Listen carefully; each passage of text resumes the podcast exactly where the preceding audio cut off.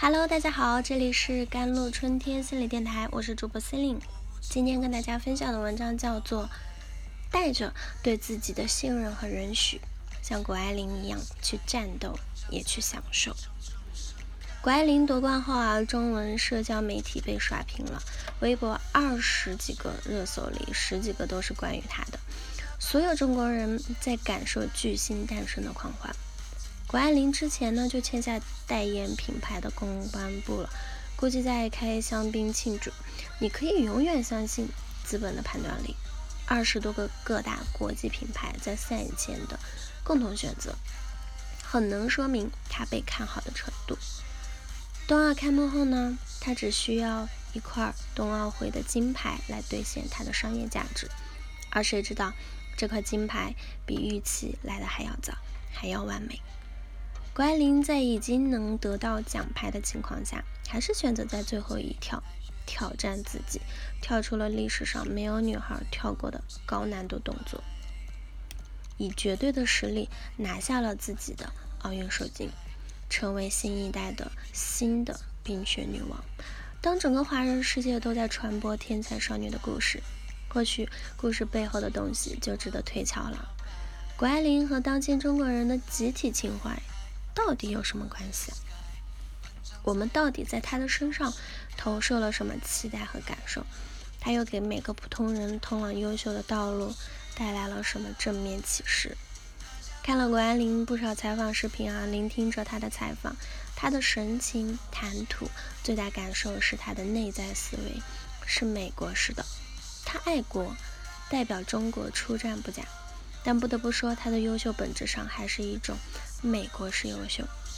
他说：“我在运动中享受过程，我要超越我自己的极限。体育精神是为了链接所有的人类。”这是美国电影里再熟悉不过的宣讲。对理想应该 just enjoy yourself，强调的是个人实现者即英雄。他有责任去引领世界。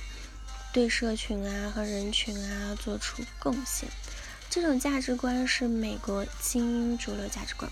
比如常青藤名校的自我推荐呢，也同样是以这种思维打底的。美国人并不要求你擅长钢琴、擅长跑步等，而是不管擅长什么，他想从里面看出你的个性。兴趣必须和你认为自己是谁。如果这个特长看不到你对世界和自己的理解，那你仅仅学的是门技术而已。但对中国孩子来说，学习钢琴、跑步或者数学都不难，难的是知道为什么学啊。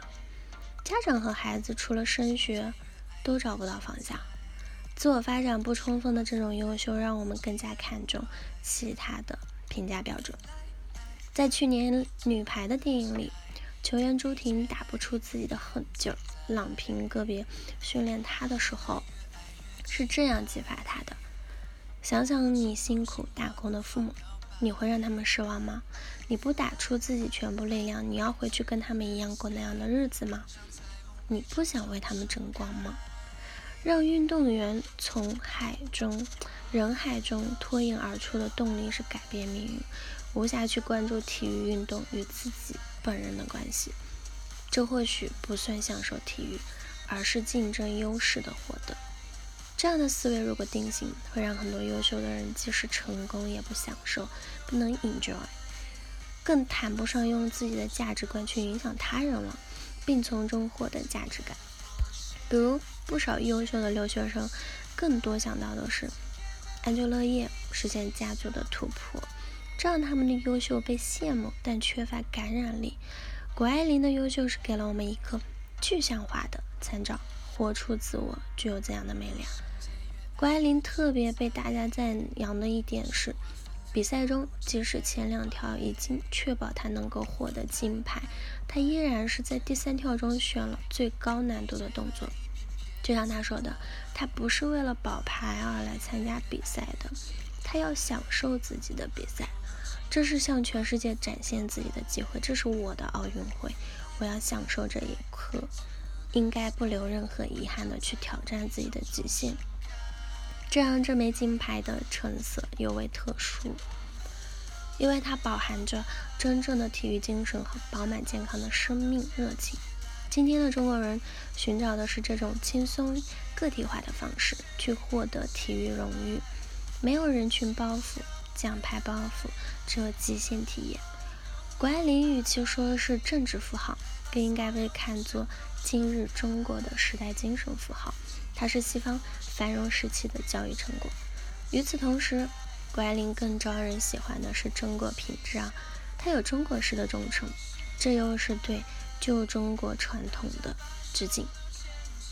谷爱凌的名字来自对失去小姨的悼念，这是家族的链接。谷爱凌决定代表中国出战，一部分原因是要报答妈妈，因为她妈妈是中国人，他的成长过程充满了妈妈的支持。疫情之后呢，国家在通过奥运证明自己的强大，每个中国普通人也都在寻求自我实现。这背后是一场深刻的价值观变革，如何努力能够变得更好？谷爱凌是东西方融合、共同面向未来的最好答案。个体第一，自我实现，同时又忠于国家，感恩家人。好了，以上就是今天的节目内容了。